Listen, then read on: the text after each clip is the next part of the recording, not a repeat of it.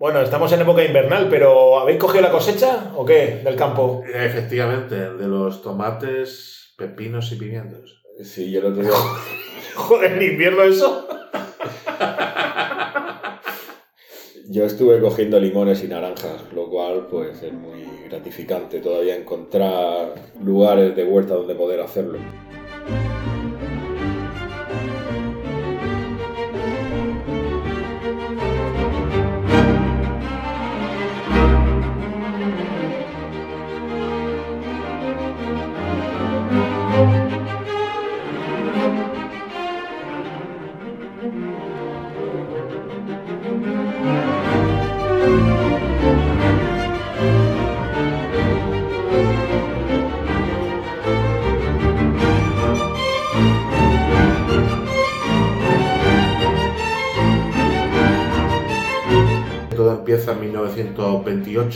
Son los planes quinquenales de Stalin.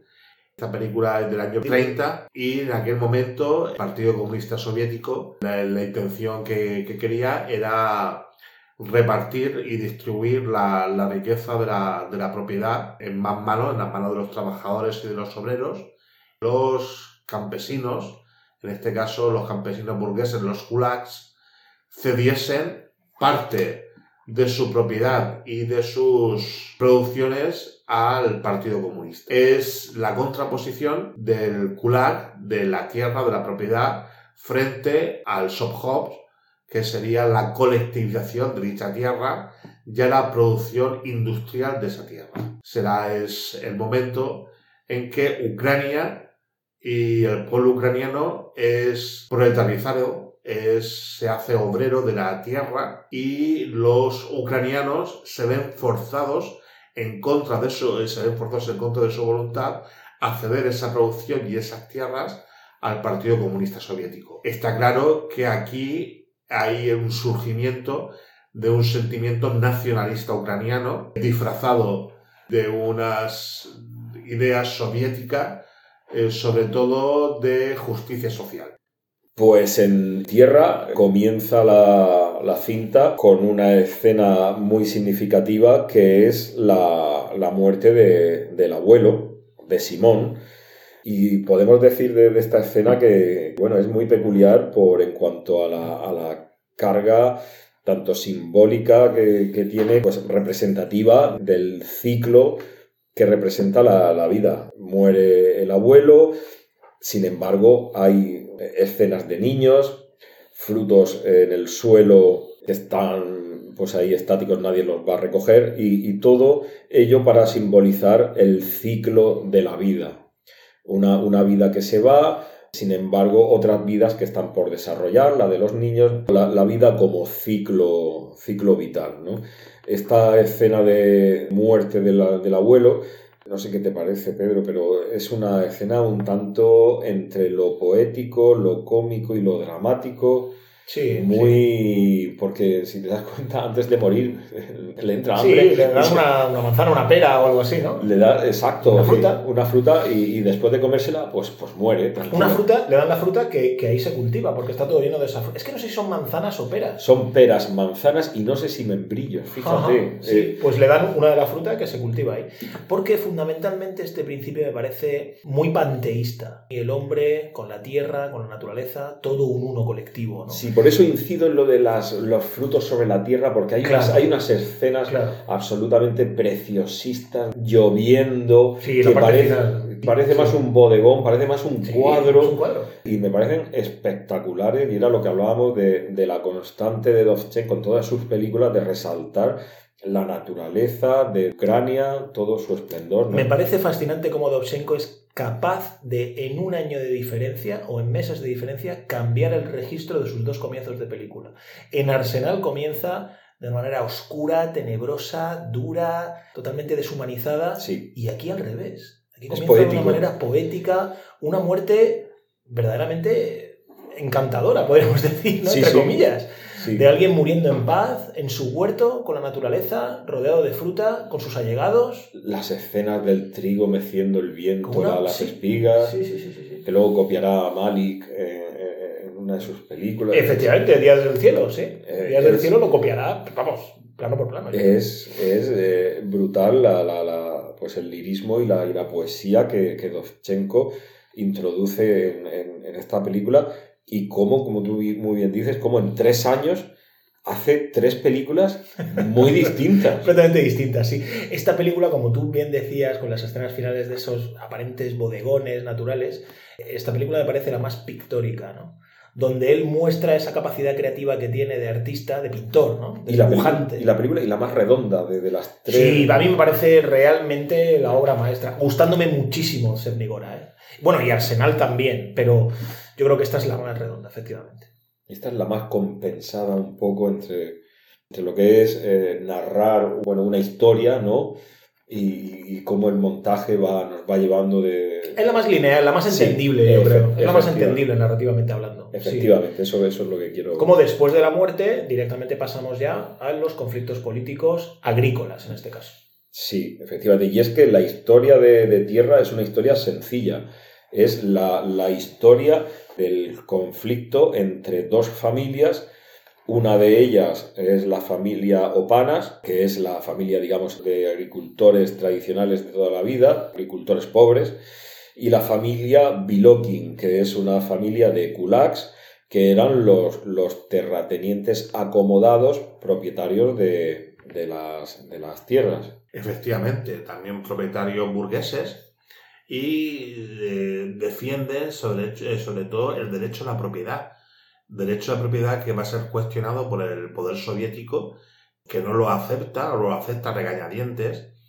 Bueno, nunca lo aceptó Lenin, pero sí lo aceptará posteriormente Stalin con eh, la creación de algunos koljós, sobre todo del mercado de productos elaborados y de productos de, de consumo agrícola y por otro lado los koljós que son las granjas estatales colectivizadas donde eh, los trabajadores ceden parte de su tiempo y su esfuerzo al cultivo de, de, esas tierras. Y la producción va directamente al Estado para el, en teoría, justo reparto. La película plantea este dilema, esta confrontación, donde se ve claramente que, que los kulaks, a través de la familia Bilokin, no quieren que cambie el modelo preestablecido porque lo ven como una amenaza. De hecho, Vasily es el hijo de Panas. Por cierto, mismo actor que Timoska. Pone en escena esto mediante la historia al llevar al pueblo el símbolo del progreso, que no es ni nada más ni nada menos que un tractor. Entonces, tractor cosechadora. Que representa el progreso y bueno, esto es visto pues como una amenaza para, para los kulaks del pueblo. Aquí vemos donde el padre, Opanas, representa la figura más conservadora de, de la familia, mientras que el hijo, Vasily, representa el espíritu progresista, ¿no? El, el, sí, el planetario, el soviet otra vez, sí. Efectivamente. Y aquí es donde se produce el, el drama en la, en la, película, el acontecimiento dramático que es tras una escena eh, donde Vasily se le ve andando por un camino bailando la felicidad de, de, de vivir la, la, la, vida, ¿no? Esa, esa felicidad que te inunda cuando las cosas están yendo bien, cuando ves que la vida puede cambiar, que vas a prosperar y tal. Resulta que él es, eh, posteriormente en la escena siguiente, él es asesinado por uno de los hijos de, de los miembros de la familia Bilokin, de, de, estos terratenientes. Y aquí comienza pues, esta confrontación entre familias, eh, esta insurrección y, y este, este enfrentamiento so, social, al fin y al cabo. Aquí hay más que dos familias, yo creo que hay un triángulo que se mueve dentro del conflicto. Por un lado está efectivamente la figura del padre, que es una figura más del campesinado individualista ucraniano o nacionalista ucraniano, que quiere valerse por sí mismo, que lleva muchísimos años, siglos, con la tierra, eh, no quiere saber nada del progreso. Además, al principio, sí. perdona el inciso, al principio de la película, en las primeras imágenes, se dice, sí, teníamos un buey que ha muerto, dice, pero llevaba con nosotros 75 años arando, dice, tendrían, tendrían que levantarle un monumento. Sí, sí, sí, sí, sí, ¿no? Como sí, res, respeto por las tradiciones, por... Claro, claro, sí, sí, sí. Está, eh, lo que hemos hablado al principio, ¿no? Este concepto panteísta, ¿no? También. En segundo término está efectivamente el hijo, que es una especie de tema edípico, ¿no? Se revela contra el padre y forma parte de los soviets o del nuevo progreso, de la revolución soviética. Y luego están efectivamente los kulaks, ¿no? que son pequeños burgueses terratenientes, como ha explicado ya, ya Tai. ¿no? Entonces, en este triángulo empieza a darse la desgracia, ¿no? Con esta muerte. Una muerte, por cierto, muy, yo creo, característica del buen cine de montaje. Y un cine de montaje que era particularmente interesante en la época muda. Para Andrei Tarkovsky, Dovchenko era uno de sus maestros. Estamos hablando de Tarkovsky, probablemente uno de los mejores directores de la historia del cine al que por cierto tenemos que hacer algún día. Lo haremos. También un episodio. Lo haremos. Siempre decimos esto. Y Tarkovsky, en su libro Esculpir en el tiempo, dice lo siguiente. En la película La Tierra de Alexander Dovzhenko, el kulak dispara contra el protagonista. Y para poder recoger el disparo, Dovzhenko relaciona la imagen del protagonista cayendo repentinamente a tierra con otros planos en paralelo se muestran caballos pastando en el campo que de repente alzan asustados la cabeza, y solo después de ellos se vuelve otra vez al lugar del asesinato. Para el espectador, en el cine mudo, aquellos caballos que levantaban la cabeza eran la reproducción indirecta del ruido del disparo. Entonces esto de manera absolutamente magistral lo va mostrando Dovchenko en todas sus películas y en particular en esta, como muy bien analiza Tarkovsky en su libro. Efectivamente, es que fíjate que hasta Einstein tenía un gran respeto por, por Dovchenko. Era un maestro del montaje. Sí, era un absoluto maestro, distanciándose de este montaje de atracciones y generando un montaje propio mucho más poético, pero al mismo tiempo, como remarca Tarkovsky, útil, montaje útil, que ya quizás con el sonido, este tipo de montajes eh, pierden eficacia, ¿no? O se vuelven redundantes, como también Tarkovsky en su libro más adelante critica. A mí, a mí esta película, como decía al principio, me impresionan esos planos, esa naturaleza, esos frutos en el suelo, cómo enfoca los cielos, los cielos de Ucrania, esos campos trigales, cómo él tiene un gran pues amor por su tierra, ¿no? Sí, sí, e incluso él retrata a todas las familias siendo claramente una de las familias o uno de los protagonistas, Thomas, eh, el asesino, pero retrata a todas las familias de una manera, digamos, muy similar. Él no hace concesiones maniqueas, como por ejemplo si lo hacía Sergei Einstein en Lo viejo y lo nuevo, en la película que hizo justo un año antes, en el 29, donde Einstein mostraba a los kulaks, a estos terratenientes burgueses, que por cierto eran un porcentaje mínimo porque tenían mucha tierra, los mostraba gordos, feos, eh, eh, ¿sabes? Como monstruosos, decadentes, ¿vale? Bueno, pues no, no. Dovchenko no usa este tipo de maniqueísmos, él simplemente va a los hechos que suceden en la narrativa de la película, ¿no? Totalmente. Y esto es, a mí me, resulta fascinante teniendo en cuenta nuevamente el contexto en que nos encontramos. ¿eh? Y además es un, es un tanto, plantea ciertas cuestiones, por ejemplo, cuando en el funeral de, de, Basili, cuando se le ve que lo van llevando en el ataúd abierto, las ramas de los árboles le van acariciando la cara. Por ejemplo, el, el padre, Opanas, dice que no, que no asista ningún cura al, bueno, eso... al entierro, cuando eso era algo, vamos, prácticamente profano. Bueno, eso, eso a mí me pareció tremendo, tremendo como un ateo convencido cuando toca a la puerta después de la muerte dijo, bueno, hay que decir que esta película es absolutamente fascinante, se la mire por donde se la mire, pero en particular la última media hora es... se te ponen los pelos de punta, sinceramente. Desde que muere Vasily, esta especie de Cristo soviético, porque claro, es una especie de mitificación la que sienten en el pueblo por este... Sí, es una especie de Jesucristo, ¿no? Ha venido como a cambiar el pueblo, a darle progreso. El nuevo Mesías. El nuevo Mesías ha venido con el tractor. Y claro, el padre es un profundo ateo y cuando toca la puerta al sacerdote al morir Basili, él sale a la puerta y lo primero que dice es, Dios no existe y los sacerdotes tampoco. o sea, eso es, me recordó al más puro Dostoyevsky, ¿no? O sea, es totalmente brutal, ¿no? Esa escena que es, me, llamó es una... Porque además es una escena rodada casi en, planos de película un poco de terror, porque están como llamando a la puerta insistentemente cuando el hijo ha muerto. Y yo creo que al mismo tiempo, no sé si está lloviendo, no recuerdo bien, pero vamos, están llamando a la puerta al mismo tiempo y están todo el rato, la música clásica está todo el rato haciendo un tic, tic, tic, tic.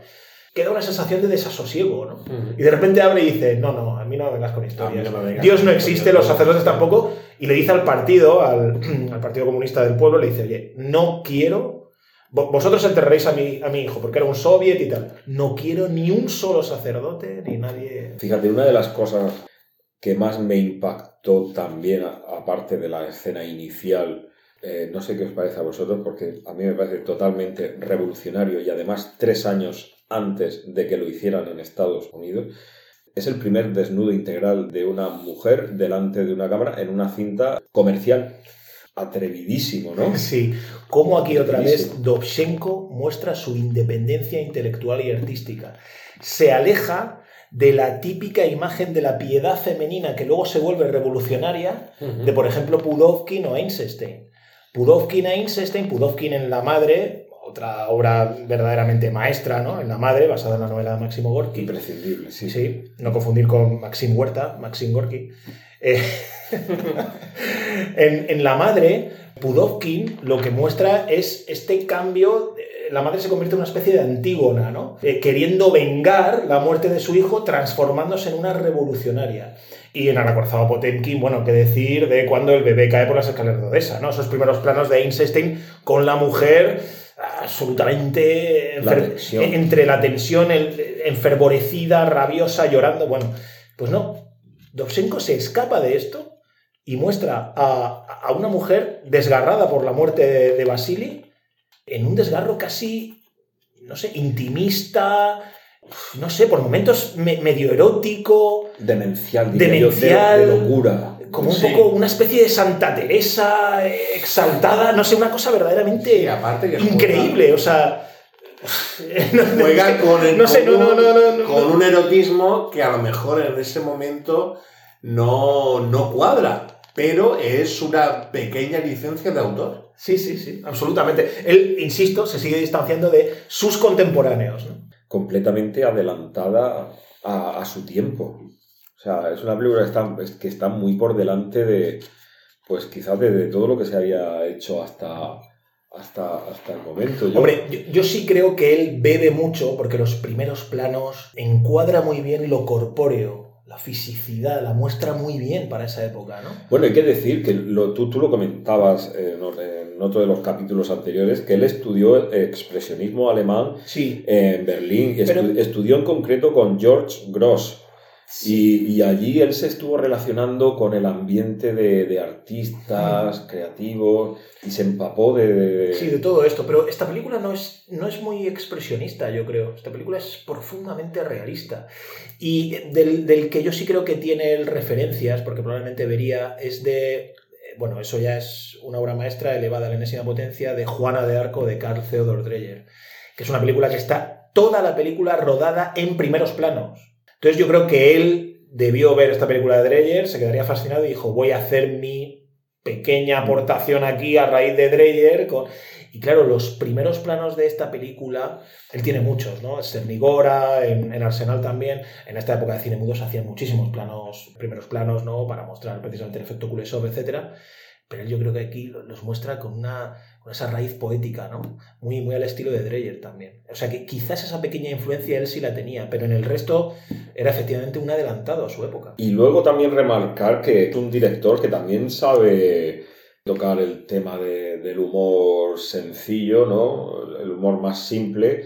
Por ejemplo, la, la escena cuando está llegando el tractor al pueblo y, y de repente se rompe el tractor y qué ha pasado con el tractor y no arranca, no, no funciona hasta que eh, Basili pues eh, eh, se da cuenta que es que se ha quedado sin agua el radiador del, del tractor y claro, se recalienta y, y deja de funcionar y no se les ocurre otra manera de, de ponerle fluidos al radiador del tractor que, que ori- orinar dentro del, del depósito del tractor y, y con El, eso, el poder colectivo de la orina, ¿no? El colectivo de la orina. Efectivamente El pues cual majestuoso. Exacto, pues ahí entre todos, uno detrás de otro, orinan dentro del recipiente del radiador y el tractor vuelve a ponerse en Y funcionamiento. el tractor se hace toda la cosecha de la finca de Y los el poder, el poder colectivo. el poder, el poder único, ¿no? El poder único del pueblo.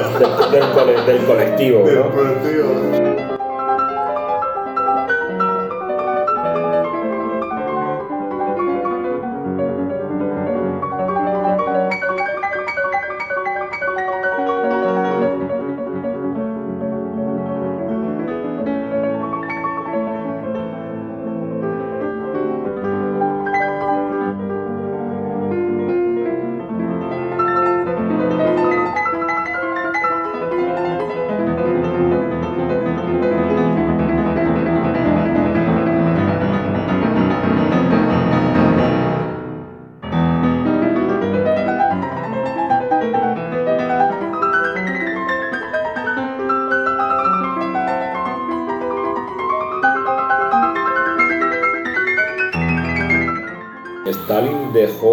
Morir de hambre con hambrunas intencionadas a más de 5 millones de, de ucranianos para hacer esta rusificación del territorio. Y, y yo creo que en algunos libros de historia, no sé si lo, que se decía, lo, lo que quedaba escrito era que habían sido un fracaso, y de fracaso nada. eh, fue toda la intención de, de Joseph Stalin de acabar con la población autóctona de, de Ucrania para, para Ya- ¿no? Efectivamente, ya en primer lugar Lenin ya lo había intentado de entre el 22 y el 24, al finalizar la, la guerra civil rusa, ya había forzado y obligado a los campesinos a, a llevar la, la producción al- a los obreros a Moscú.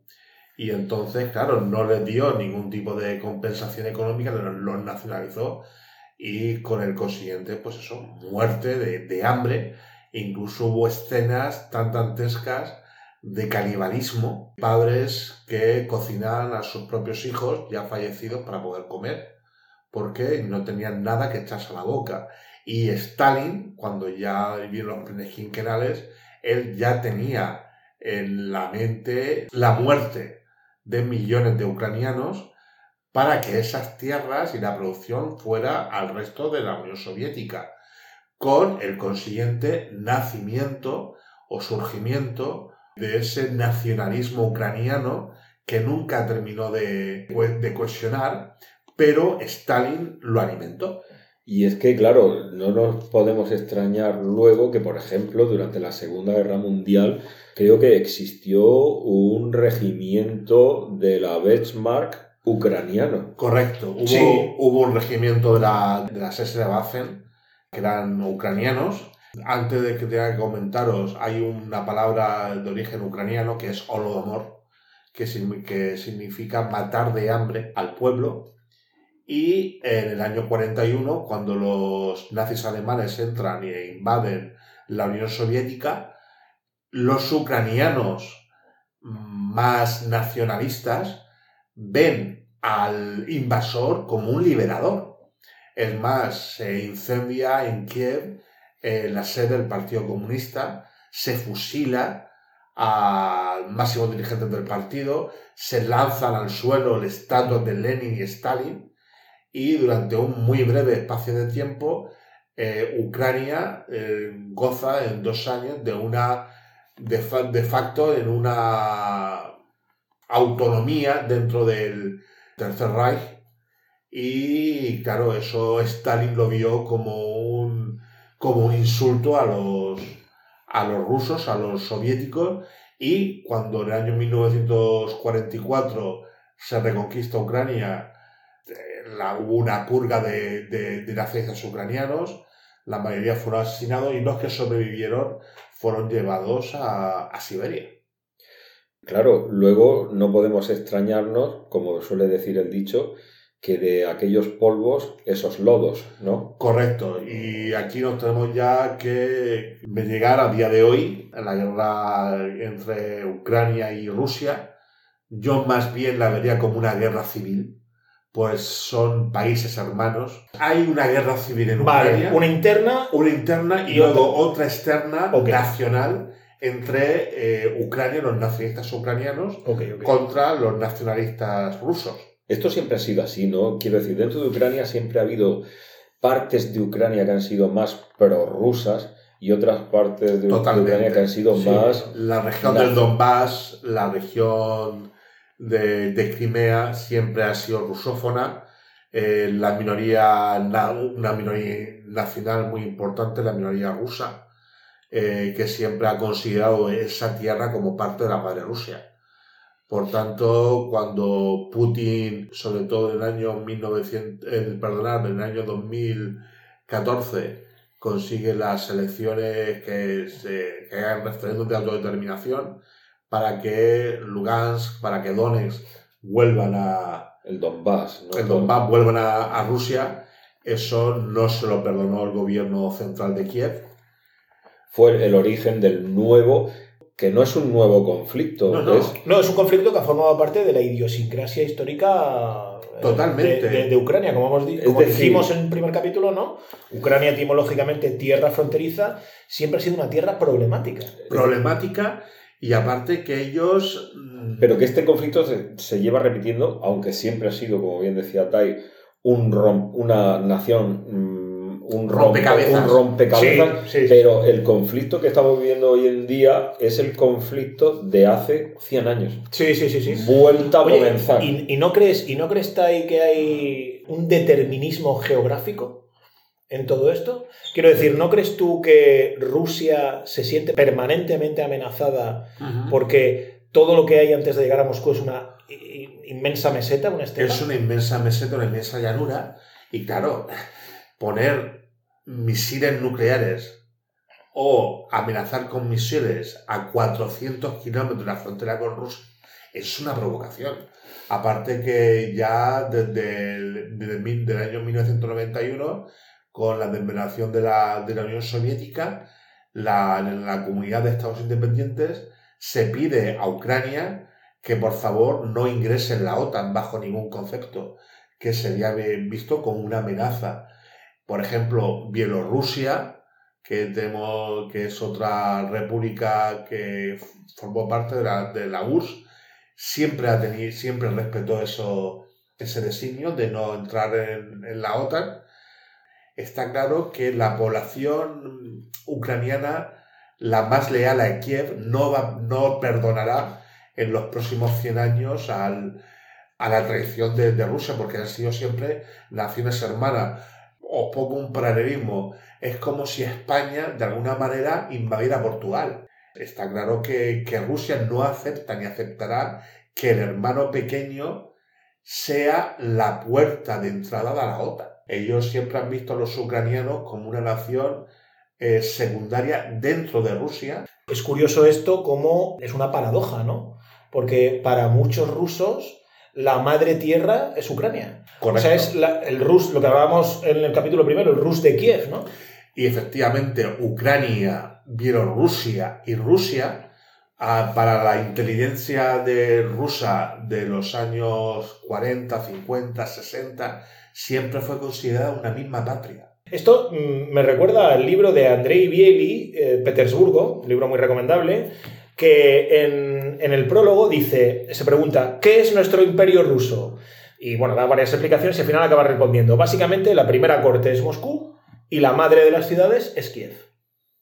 Correcto. Entonces, esto es contradictorio con, este, con esta paranoia rusa de que a través de Ucrania vayan a pasar o vayan... Y aparte que ha sido sencillamente una colleja, si me, si me permitís la, licencia, a, Estados Unidos, a, los, a Francia, Gran Bretaña, de que bajo ningún concepto amenacen las fronteras con, Rusia, que es una provocación. Y yo también, de alguna manera, no disculpo a, la atrocidad de Putin, pero está claro que Putin defiende sus, sus, legítimos intereses y le está diciendo al resto de naciones que están al lado, Bielorrusia y Ucrania, que en absoluto ayuden a la Europa occidental. Por cierto, Rusia es Europa. Eso no ha sido entendido ni por Washington, ni por París, ni por Londres. Rusia es Europa. Polonia, por cierto, otro país también limítrofe entre imperios, el alemán. País que nunca perdonará a, la Unión Soviética la invasión, la invasión y sobre todo la invasión de, de Polonia en el año 44, 45, la instauración de un gobierno satélite comunista eh, hasta prácticamente el fin del muro de, del muro de Berlín. Ellos no lo perdonan. Para mí, Polonia es una nación mártir y ellos quieren reforzar y reivindicar su independencia respecto a Moscú. ¿Vosotros pensáis que... un país, por cierto, ultracatólico. Ultracatólico. Muy católico. ¿Vosotros pensáis que, digamos que la, la historia la trilogía que cuenta Dovchenko vuelve a repetirse en cierta manera. Estamos repitiendo la historia. Sí, bueno, lo, lo, decía Karl Marx, ¿no? La historia se repite primero como, como tragedia y luego como farsa. Como farsa, correcto. En este periodo que vivimos, siglo XXI, un siglo verdaderamente delirante, pues estamos en una farsa, ¿no? Una farsa, eh, claro, esto es una contradicción, es una farsa trágica, ¿no? Verdaderamente trágica.